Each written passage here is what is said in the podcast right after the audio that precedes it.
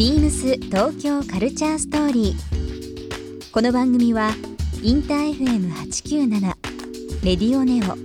FM 心の三極ネットでお届けするトークプログラムです。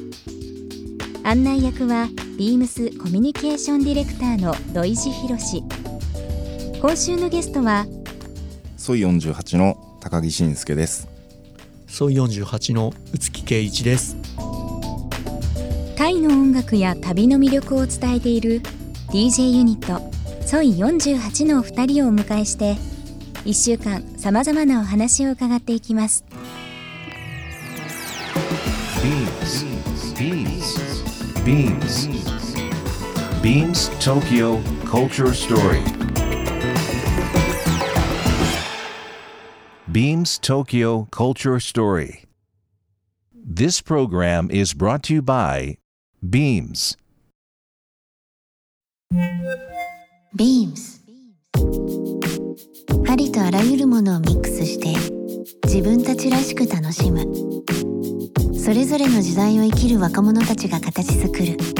東京のカルチャー。ワクワクするものやこと。そのそばにはきっといつもビームスがいる。ハッピーな未来をつくり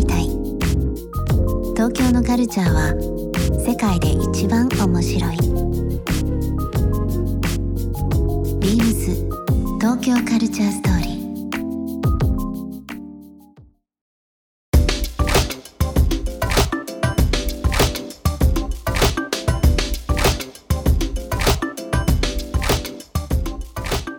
ー。あの以前なんですけど、えー、と春先ですかねあの NHK の、はいはい。えー番組で海外出張お供します。あはい。はいはいはい。お二人はい。出られたのを、あの拝見しましてですねあそこで、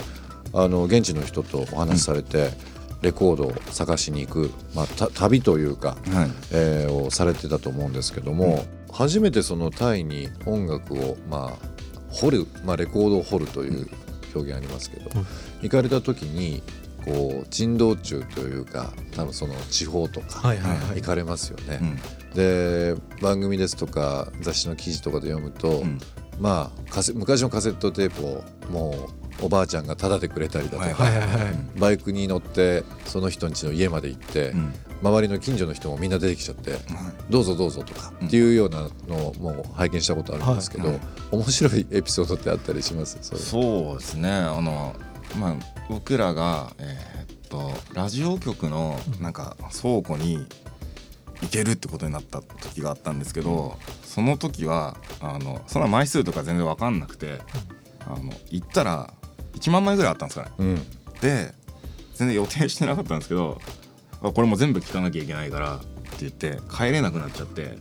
そう終バスが僕らそういうの何も考えなかったんですけど、終バスが昼の夕午後3時だったんですよ、でもう僕らそれ終わったのはもう次の日の夜中の3時とかそんなんで、でど田舎なんでもう泊まるとこないんですよ。はい。で、まあそうまあ、そこの管理してる人が「でもなんかと泊まんなきゃダメだろ」っつって「どっかちょっと探せよ」っつってあ止められたのがラブホだったんよ普通、うん。そうなんですよ。そうなんですね。何もなさすぎぎなんもてないそうでもう2人で、あのーラブホテルに泊まってね。ちょっとあの受付のおばちゃんに失笑されながら。失笑されながら。大 大量の段ボール抱えて。昔のレコードとかのカセットテープって、はい。まあもちろん全部がコンディションいいわけじゃないじゃないですか、はい。はいちょっとこうパッケージがなかったりだとか、まあ、歪むとか、はい。ちょっとこう、まあ、カビが生えるとかじゃないですけど、そういう時ってどうするんですか？なんかいいもの見つけたぞっていう時には実際曲を聴くとかあそういうのはどう僕らはされるんですか？あれですねあの常にポータブルのレコードプレイヤー持ってってるんで、えもうそれ全部聞いていくんですね。一個一個。ではい一個一個。まあ今最近はもう大体タイトルとか人で、まあ、ある程度分けれもう1万枚とかあるとキリがないんで最初にバーって。でも集め出して知識なかった時は1万枚あったら本当に1万枚聞いてたよね、そう。あの店の在庫全部出してで最初はもう本当に全部聞いててあこれもうさっきも聞いたよみたいなのがもう嫌になってきて時間ももったいないから僕ら一回もラベル見て同じあこれ同じ形だなって言ったらそれ全部引っ張り出して並べて、そのぐっしゃぐしゃっと在庫が今めちゃくちゃ綺麗になってるんですよ。掃除するとこから始めたんですよ。そう掃除の仕方ってあるんですか？なんかねあのレコードだと企画番号がある、はい。あものは企画番号同士とかラベル同士で、えー、とこうまとめてで、まあ、結構普通の人だとそれ嫌がるっていうか面倒くさいなって思う人も多いかと思うんですけど、僕ら意外とそれやってる時が楽しくてお店の人が、ね、ううちら店番任されたり子守りとかしながら。でしてるとこう夕ご飯とかおごってくれたりして、えで普通にね1週間いたら1週間やってたよね。それだ朝9時から夜10時ぐらいまでずーっと、だから一時期はね親よりそのレコード屋の家族と会ってる時間の方が多かったっていう時もあったよね。え面白いですね。服でちょっと面白い現象がここ何年かあ起こっていてかあの私も仕事でバンコクとかに行くんですけど、今ですねキーワードで言うと古着とゴルフですね、ファッションとかで言うと、古着屋がすっごいいっぱい増えてるのと、はいはい雑誌も結構古着特集っていうのが非常に多いんですよ。はいはいあのちょっとまあ歴史的な背景で話をすると、まあ、ベトナム戦争があった時に、あのバンコクはその流通拠点だったらしいんですよね、うん。当時、はいはい。はで、まあ、北ベトナム南ベトベトナムとかうん。ありましたけども、まあ、その戦争が起きた時にもその